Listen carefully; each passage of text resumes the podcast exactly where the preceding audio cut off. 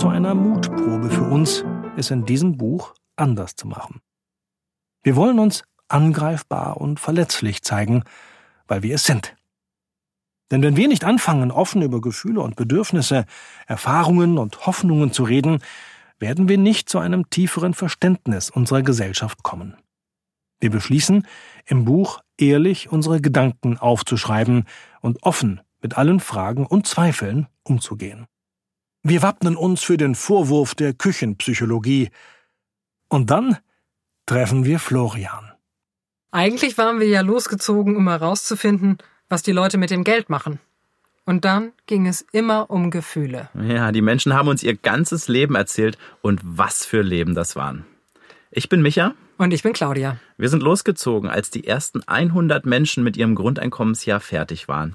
Wir haben darüber ein Buch geschrieben, es heißt Was würdest du tun? Wir haben daran aufgeschrieben, was uns diese Menschen zu berichten hatten. Und in diesem 18-teiligen Podcast könnt ihr das jetzt hören. Wir sind heute bei Teil 4 und hier lernt ihr zwei Menschen kennen, die uns ganz schön aufgewühlt haben. Der eine war René, der irgendwie jeden Job, den man machen kann, schon mal gemacht hatte. Hafenarbeiter, Fischer, Tischler, Hausmeister, Paketzusteller und er hat sogar im Nageldesign gearbeitet. Die andere war Marion, die zuerst unnahbar war und uns dann das Tor zur Erkenntnis geöffnet hat. Auf ein tieferes Verständnis für die Gesellschaft. Ton ab. René. Ein Leben als Multijobber und ein unbezahltes Praktikum. Schon bevor wir das Gespräch beginnen, bittet René darum, dass wir seine Geschichte anonymisieren. Niemand soll wissen, dass er Grundeinkommen hat. Es gibt einen minderjährigen Sohn. Die Mutter habe die Pille abgesetzt, ohne ihm etwas davon zu sagen. René erzählt eine wirre Geschichte, die in dem Satz mündet, ich war arbeitslos, konnte nicht mehr zahlen. Dann hat sich der Unterhaltsvorschuss aufsummiert, das läuft dann als Schuld beim Jugendamt auf. Claudia muss bei diesem Thema an sich halten. Sie denkt an die vielen alleinerziehenden Mütter. Jede dritte bezieht Hartz IV. Später treffen wir Gewinnerinnen, die sich in eindrucksvoller Weise durchs Leben schlagen mussten, weil die Väter ihrer Kinder keinen Unterhalt bezahlt haben. Als René gegangen ist, platzt Claudia heraus. Da sitzt einer, der sich vor seiner Verantwortung drückt und statt mit dem Grundeinkommen seine Schulden zu bezahlen, uns auffordert, seine Identität nicht preiszugeben, kurz für ihn zu lügen. Micha nickt und widerspricht zugleich. Ich würde gern über Schuld reden. René ist ein Beispiel dafür, dass Schuld immer nur eine Abkürzung in der Kette der Ereignisse, in den Pfadabhängigkeiten ist. Wenn du irgendwo Stopp machst, hat jemand Schuld. Warum hat die Frau die Pille abgesetzt? Bestimmt nicht aus bösem Willen. Wahrscheinlich hat sie sich auf Äußerungen von ihm bezogen. Sie haben immerhin schon fünf Jahre zusammengelebt. Aber warum zahlt er den Unterhalt nicht? Nicht, weil er seinen Sohn nicht liebt oder ein böser Mensch ist, sondern weil er so wenig Geld hat. Jetzt will er dem Kind vom Grundeinkommen was zustecken, hat aber Angst, dass dann sein Gewinn auffliegt und statt beim Sohn landet das Geld beim Staat. Wir diskutieren kurz, ob Grundeinkommen ermöglicht, diese Verkettung von Umständen ohne Schuldsuche anzugucken und nicht so schnell urteilen zu müssen. Dann merken wir, dass es darum gar nicht geht. Mit Grundeinkommen wäre die ganze Situation eine andere. Das klassische Ernährermodell würde aufgelöst. Statt dass der Staat mit komplizierten Verfahren und nach aufwendigen Prüfungen Familien unterstützt, würde in einer Grundeinkommenswelt jeder Mensch, also auch jedes Kind, von der Gemeinschaft finanziell abgesichert. Wer sich um das Kind kümmert, bekommt das Geld des Kindes. Punkt. René jedenfalls hat sich, das wird schnell klar, nicht auf Kosten des Kindes bereichert. Er ist 46 Jahre alt, hat zwei Berufsausbildungen abgeschlossen, arbeitet seit fast 30 Jahren in unterschiedlichsten Jobs, ist sich für keine Arbeit zu schade und doch wieder arbeitslos.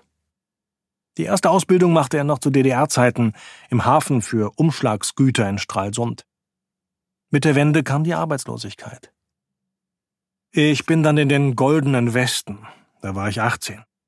Hatte dann einen Job auf Amrum, war als Fischer auf einem 100 Jahre alten Kutter auf der Nordsee unterwegs, egal bei welchem Wetter. Das war toll. Er hätte dort gern eine Lehre gemacht, doch dann stellte sich heraus, dass das nicht gehen wird. Im Winter kriege ich zu kalte Finger. Mit Durchblutungsstörungen kannst du nicht zur See fahren. Also musste er aufhören und war dann das erste Mal arbeitslos. Gleich das volle Programm. Als Fischer hatte ich noch gut verdient, 3000 bis 4000 Mark im Monat und dann nur noch 700 Mark. Bin wieder bei Mutti eingezogen. Die war natürlich nicht froh darüber. Er bekam einen Job bei der Stadt Stralsund als Papierkorblehrer. Natürlich kam ich mir blöde vor, den Müll anderer Leute wegzuräumen. Alle meine Freunde haben da gewohnt. Ich wurde gehänselt. Deswegen empfand er es als großes Glück, eine Stelle als Hausmeisterhelfer zu bekommen. Öffentlicher Dienst, 1300 Mark. Da habe ich anderthalb Jahre gearbeitet und dann nochmal ein halbes Jahr. Auf die Dauer bot das keine Perspektive. Er machte eine Umschulung zum Tischler und fand eine Stelle in West-Berlin. René schwärmt von seinem damaligen Meister. Geiler Chef. Der ist selber auf jede Baustelle mitgefahren. Den hast du nur in Latzhose gesehen. Am meisten schätzt er aber das in ihn gesteckte große Vertrauen. Ich bin hingefahren, Arbeitsvertrag unterschrieben, dann, hier hast dein Auto, fahr los, mach selbst. Es gab freie Zeiteinteilung und das im Angestelltenmodus. Toll. In so einer Firma würde ich sofort wieder arbeiten. Doch dann kam der Bandscheibenvorfall dazwischen. Der Chef bezahlt sogar die Heilpraktikerbehandlung. Es nützt nichts. Nach dem zweiten Bandscheibenvorfall ist klar, dass René nicht mehr schwer heben darf. Als Tischler kann er nicht mehr arbeiten. Seither verdient er in wechselnden Jobs sein Geld. Ich habe als Elektriker, als Paketzusteller, als Glaserhelfer gearbeitet. Ich war auch schon selbstständig im Nageldesign, bin herumgefahren, habe die Produkte verkauft. Er sitzt vier Jahre bei einem Webserver-Anbieter im Support am Telefon. Er arbeitet in einer PC-Firma, die massenhaft gebrauchte Rechner einkauft und recycelt. Dafür muss alles sicher gelöscht werden. Ich habe ein Jahr lang nur mit Monitoren zu tun gehabt, die Dinge auf Schäden kontrolliert. Ein Traumjob war es nicht, das war brutal eintönig, aber ich hab's gemacht. Bis ich entlassen wurde. Ich hätte in jedem Fall investiert. Nebenbei bildet sich René autodidaktisch weiter. Er versucht sich mit einem IT-Support-Service selbstständig zu machen, bekommt, Paragraph 19, Kleinunternehmer, unterstützend Hartz IV. René wird das, was Jens nicht werden wollte, Aufstocker. Wir fragen ihn nach seinen Erfahrungen. Da muss man sich in sehr engen Grenzen bewegen. Da habe ich dann nicht unbedingt die Wahrheit gesagt. Das hat mir keine Angst gemacht. Das muss man nicht alles machen, was die wollen. Das können die gar nicht kontrollieren. Das Unternehmerdesign findet er attraktiv. Man wäre unabhängig, man wäre sein eigener Chef, Klar gibt es auch schwierige Kunden, aber alle Kunden, die ich hatte, waren super. Was ihn von der erfolgreichen Selbstständigkeit trennt, ist, dafür reicht die Staatshilfe nicht, das Startkapital. Der Markt ist überlaufen von solchen Angeboten, aber die, die erfolgreich sind, haben auch ein Standbein, um das aufbauen zu können. Er entdeckt die Webseite von Mein Grundeinkommen, meldet sich an. Hätte ich das Grundeinkommen früher gewonnen, hätte ich das in jedem Fall investiert. Bei so einem Service muss man die Rechner mit nach Hause nehmen können. Da braucht man ein Auto oder einen kleinen Laden mit ein bisschen Werbung in der Schaufensterscheibe. Doch das Losglück trifft ihn erst später. Ohne Investition kommt das Geschäft nicht richtig in Gang. René entdeckt eine Zeitungsanzeige, in der ein Hausmeister gesucht wird. Er bewirbt sich, bekommt den Job. Acht Stunden am Tag, 1300 netto plus Firmenwagen, den ich privat nutzen durfte. Das war in jedem Fall besser als Hartz-IV-Aufstocker. Doch der Arbeitgeber ist eine Privatperson mit großen Ansprüchen. Ich musste mit einer schwierigen Hausverwaltung in Wuppertal zusammenarbeiten. Ich hatte mehr E-Mail-Kontakte als Zeit zum Arbeiten. Die Chefin war nie erreichbar. Irgendwann sage ich dann was, nicht garantig, aber ehrlich und direkt. Dann haben Vorgesetzte dich schnell auf dem Kieker. Ich sage halt nicht durch die Blume, was ich von jemandem halte. Ich wurde einfach entlassen. René landet wieder beim Arbeitsamt, beginnt eine Weiterbildung, will jetzt auch Gebäudetechnik lernen, damit er bei einer Bank oder Versicherung als Hausmeister arbeiten kann. Da gewinnt er das Grundeinkommen. Das Geld kam gerade richtig. Die Waschmaschine war kurz vorher kaputt gegangen. Mit Arbeitslosengeld hat man ja nicht so viel. Jetzt konnte ich mir eine neue kaufen. Ich bin ein sparsamer Mensch, aber es war ein geiles Gefühl, in den Mediamarkt zu gehen und zu sagen, diese Waschmaschine kaufe ich. So ein geiles Gefühl. Die hat 600 Euro gekostet, aber dafür schäme ich mich nicht. Es gibt sehr viel teurere. Die nächsten Monate will er sparen. Durch die vielen Arbeitslosigkeiten habe er gelernt, Haus zu halten. Ich bin nicht geizig, aber versuche das Geld zusammenzuhalten. Ich schwimme ja jetzt nicht im Geld. Aber mit Grundeinkommen muss ich nicht jeden Cent umdrehen. Kann mal ein Fischbrötchen kaufen, ohne nachzudenken. Ich kann durch die Straßen gehen und die Augen offen halten. Ich sehe was, ich leiste mir das. Eine elektrische Zahnbürste zum Beispiel. Ich überlege immer noch sehr genau, aber die wollte ich schon immer mal haben. René führt über seine Ausgaben kein Buch, aber er hat die Zahlen im Kopf. Ich kriege vom Amt 800 Euro. 400 Euro Miete, Strom, Wasser, Handy, es bleiben 150 Euro. Vom Grundeinkommen verbrauche ich so 300 bis 400 Euro. Der Rest wird gespart. Wofür? Ich ziehe jetzt meine Weiterbildung durch. Mal sehen, was daraus wird. Der Druck, eine Anstellung zu finden, bleibt. Im November ist die Weiterbildung vorbei. Wenn ich dann keine neue Stelle finde, gehe ich automatisch in Hartz IV. Deswegen werde ich mich im September, Oktober bewerben. Durchs Grundeinkommen könnte ich auch ein unbezahltes Praktikum machen. Ein unbezahltes Praktikum, um zu beweisen, dass er etwas kann? Genau. Allerdings nicht ganz ohne Einschränkung. Vier Wochen kostenlos zu arbeiten ist okay, nur länger gönne ich das dem Arbeitgeber nicht. Das wäre ein Ausnutzen des Arbeitnehmers. Das will ich nicht unterstützen. Aber einen Monat lang könnte ich das jetzt ja machen. Wir staunen. So leicht lässt sich ein oft formulierter Vorwurf gegen das Grundeinkommen vom Tisch wischen. In einer Grundeinkommenswelt, so heißt es oft, würden Arbeitgeber ihren Mitarbeitern weniger Geld bezahlen, weil die dann ja nicht mehr so viel Geld benötigten. Schon möglich, dass sie das versuchen, aber René zeigt, dass jemand mit Grundeinkommen die Freiheit hat, darauf die einzig angemessene Antwort zu geben. Nein, danke, das ist nicht fair. Denn René weiß sehr genau den Unterschied zwischen investieren und verschenken. Er investiert sein Grundeinkommen gern, aber wem er es schenkt, das entscheidet er schon ganz allein. Am liebsten würde er es seinem Sohn geben, aber der darf ja von dem Geld nichts wissen, sonst kassiert es gleich das Jugendamt. Viertens. Weitergeben. Einer spendet nichts, viele spenden den Rest. Wenn man Geld nicht ausgeben, nicht sparen und nicht investieren will, bleibt nur noch eins. Man kann es spenden oder verschenken. Von unseren Gewinnerinnen und Gewinnern erfahren wir häufig, dass sie einen Teil ihres Grundeinkommens weitergeben. Astrid zum Beispiel lud ihre Tochter, die just am Tag nach der Verlosung aus dem Elternhaus auszog, um andernorts zu studieren, und alle ihre Freunde abends zum Essen ein. Ihrem Sohn schenkte sie ein teures Fachbuch über Stadtsoziologie, das er sich so sehr gewünscht hatte. Für Nachbarn und Freunde veranstaltete sie ein Fest. Nun könne sie endlich mal Gastgeberin sein. Gabi finanziert ihrer Tochter einen Teil der neuen Wohnungseinrichtung. Petra drückt den Obdachlosen vor dem Supermarkt jetzt ab und zu mal einen Zwanziger in die Hand. Maximilian gibt das Grundeinkommen an seine 77-jährige Schwiegergroßmutter in einem kleinen Dorf in der Slowakei weiter. Charlotte kauft, dem Typen mit dem offenen Bein, jeden Tag frische Mullbinden und Croissants. Judith schenkt ihrem Hund Leckereien, Spielzeug und ein neues Skateboard und schließt gleich mehrere Patenschaften für Tiere auf Lebenshöfen ab. Moni unterstützt eine Organisation, die sich für Borreliose-Kranke einsetzt und tolle Arbeit macht. Und viele von den bisher 200 Gewinnern spenden, oft erst nach Ende ihres Grundeinkommensjahres, Geld an den Verein Mein Grundeinkommen. Genau das tun auch viele tausend andere. Sie spenden, damit wir das Geld an fremde Menschen als bedingungsloses Grundeinkommen verlosen. Was sind das für Leute?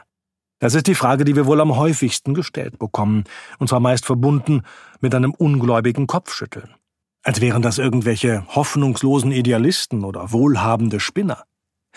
Nun, soweit wir das einschätzen können, sind das ganz normale Leute. Geld einfach weiterzugeben, passiert nämlich sehr viel häufiger, als die meisten vermuten. Die Frage nach und vor allem die Skepsis gegenüber den Spendern zeigt, wie sehr sich das Konzept des Homo economicus in unserem Bewusstsein verankert hat. Die meisten glauben, dass ein Mensch nur etwas tut, wenn er dafür etwas mehr zurückbekommt. Der Homo economicus strebt nach größtmöglichem Nutzen. Dabei zeigt die moderne experimentelle Wirtschaftsforschung, dass Menschen grundsätzlich sehr viel großzügiger sind als gemeinhin angenommen. Weder sind Menschen alle selbstsüchtig, noch sind sie des Menschen Wolf. Im Gegenteil, Menschen sind gleichermaßen an Eigennutz wie an Fairness und Kooperation interessiert. Sie sind sowohl zu Altruismus als auch zu Egoismus fähig. Der Spieltheorie zufolge kann sich eine Person komplett gegensätzlich verhalten und in der einen Situation egoistisch, in einer anderen Situation rein altruistisch handeln. Welches Verhalten wir wählen, hat viel mit den Bedingungen zu tun, die uns umgeben. Dabei handeln wir je nach Situation durchaus rational, lassen uns dabei aber stets, mehr oder weniger bewusst, von Gefühlen und Bedürfnissen beeinflussen. Manche unserer Entscheidungen können wir uns deswegen im Nachhinein kaum erklären.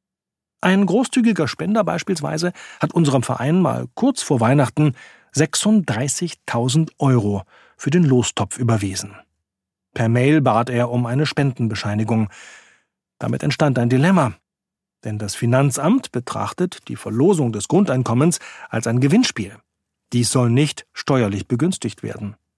Unser Verein dagegen dient der politischen Bildung und wird vom Finanzamt als gemeinnützig anerkannt. Wir riefen den großzügigen Spender an und erklärten ihm, dass er sich entscheiden müsse.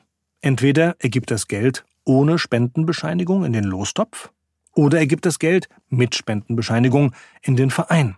Und natürlich könnte er das Geld auch beliebig aufteilen, aber eben nach den geltenden Spielregeln des Finanzamtes. Daraufhin bat er um Rücküberweisung des gesamten Betrags und gab am Ende gar kein Geld. Eine Erklärung wollte er uns auch nicht geben, muss er ja auch nicht. Bei Mein Grundeinkommen gewinnt man nicht nur bedingungslos, sondern spendet auch ebenso, weswegen wir übrigens alle Spendenangebote ablehnen, die irgendwelche Gegenleistungen fordern.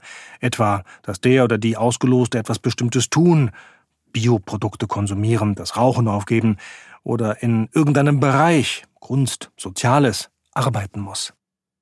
Die meisten Spender geben erheblich weniger Geld, dafür aber bedingungslos und mit großer Regelmäßigkeit. Inzwischen sind es über 70.000 Menschen, die mit monatlichen Spenden ab einem Euro den Verein am Laufen halten und vor allem regelmäßig den Lostopf füllen.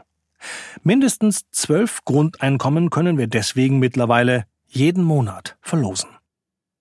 Und warum tun sie das?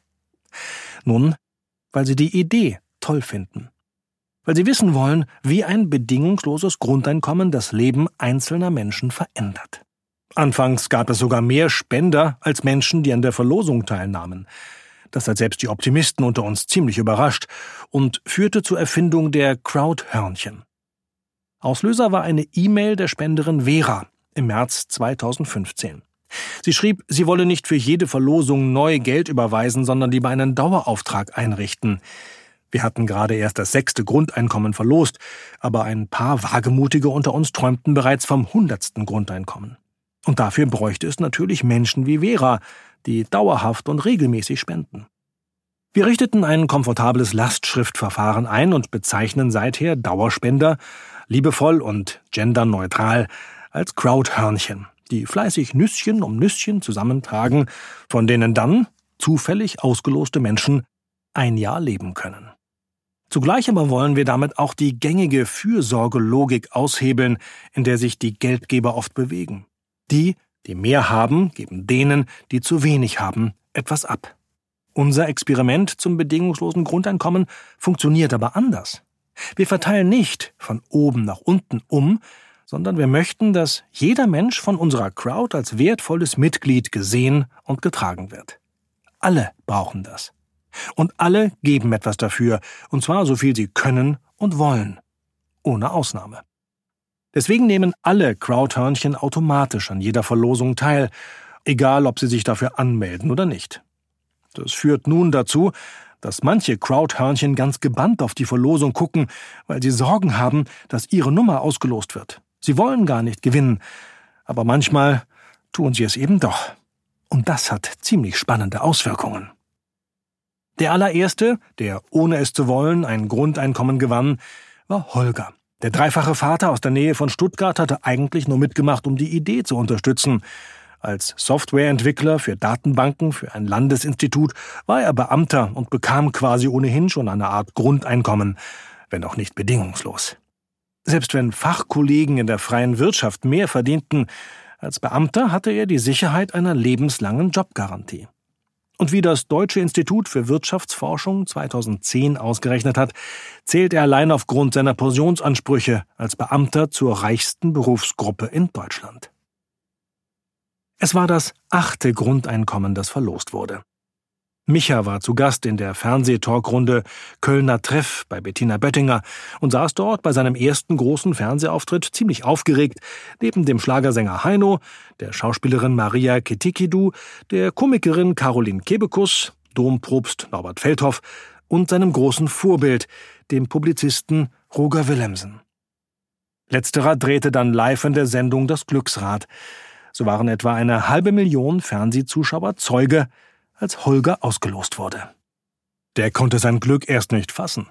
Es hat mich echt umgehauen, sagte er. Natürlich hatte er vorher Träume, was er mit einem Grundeinkommen anstellen würde. Holger will einen Markerspace gründen, was immer das ist, las Moderatorin Böttinger seine Antwort zu unserer Was würdest du tun Standardfrage auf der Webseite vor.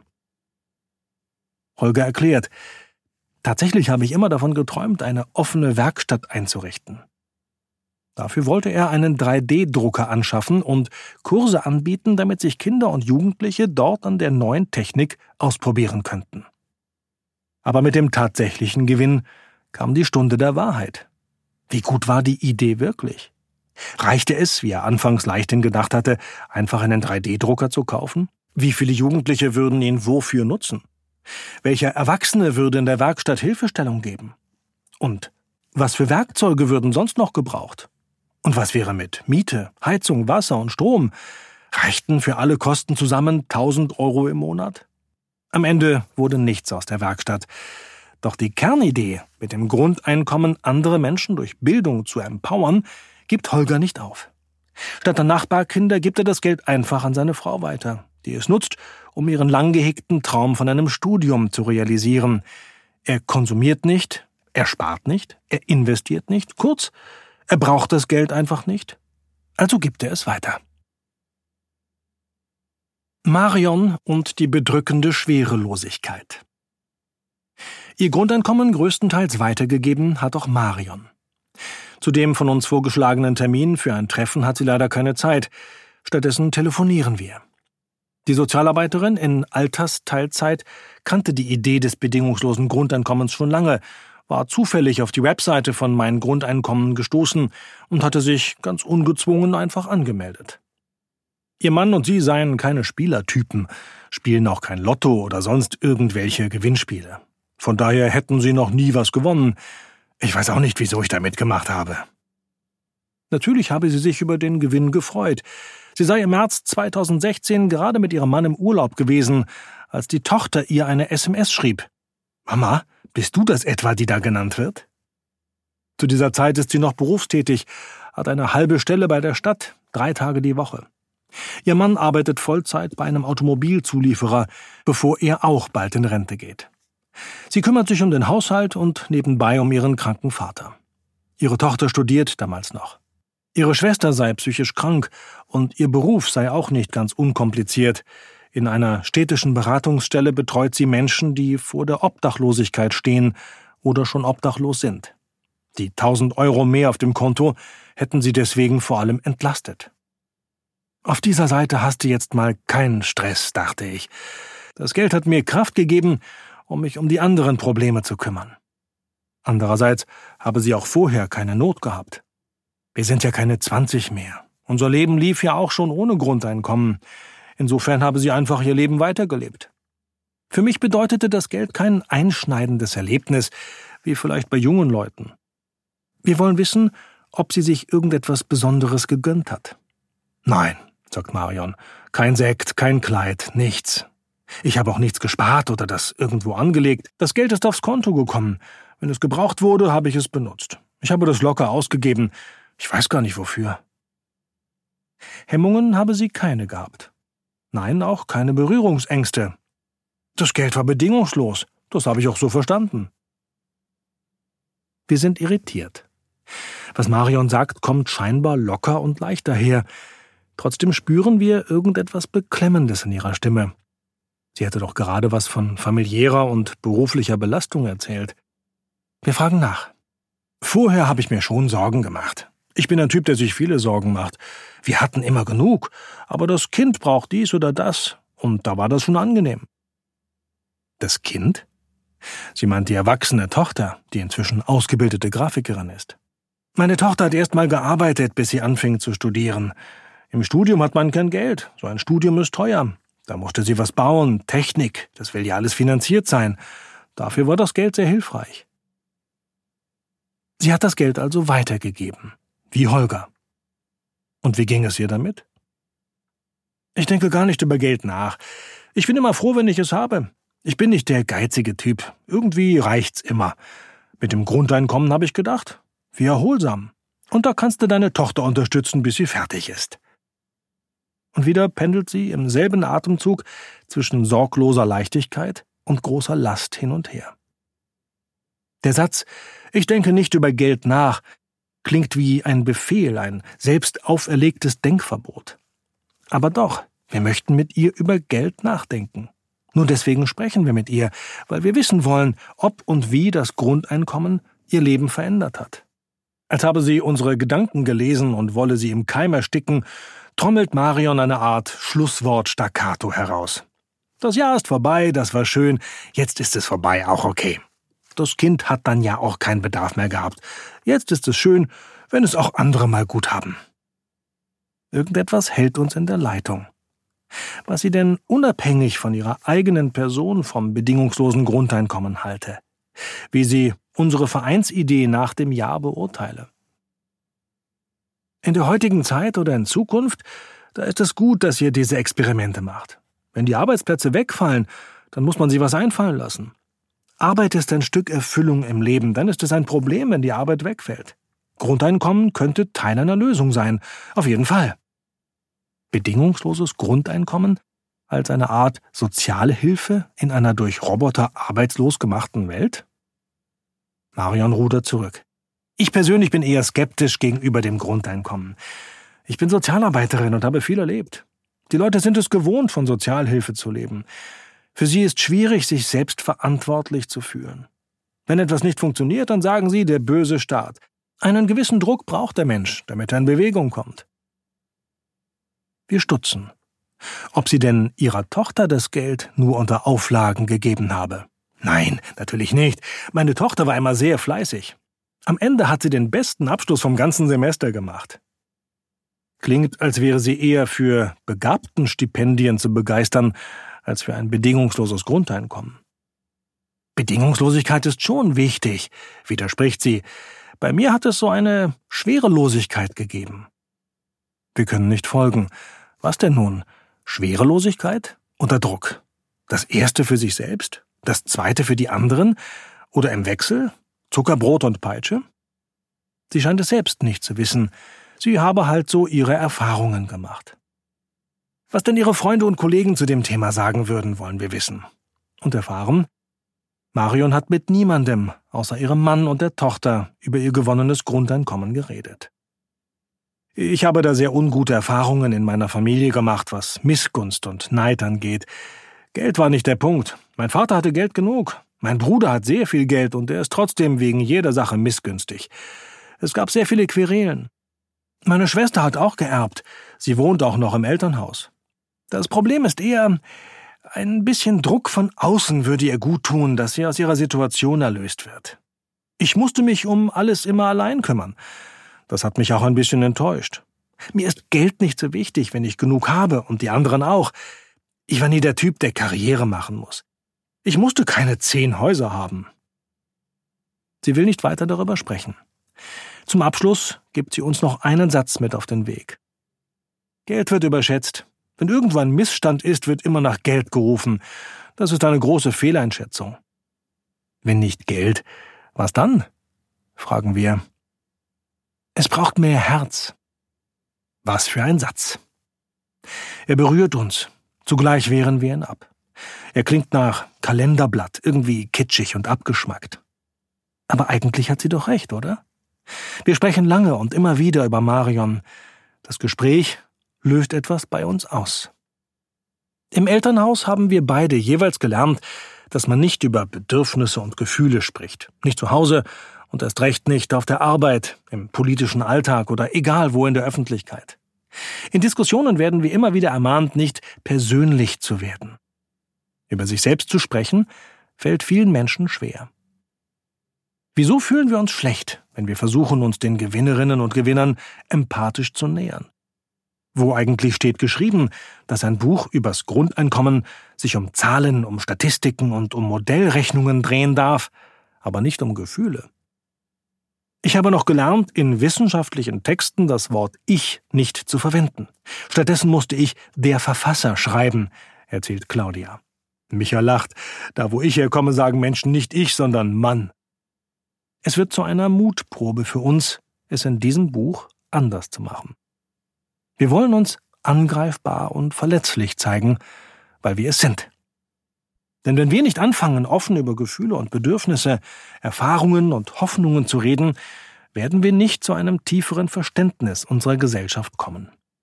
Wir beschließen, im Buch ehrlich unsere Gedanken aufzuschreiben und offen mit allen Fragen und Zweifeln umzugehen. Wir wappnen uns für den Vorwurf der Küchenpsychologie. Und dann treffen wir Florian. Ach ja, die Küchenpsychologie.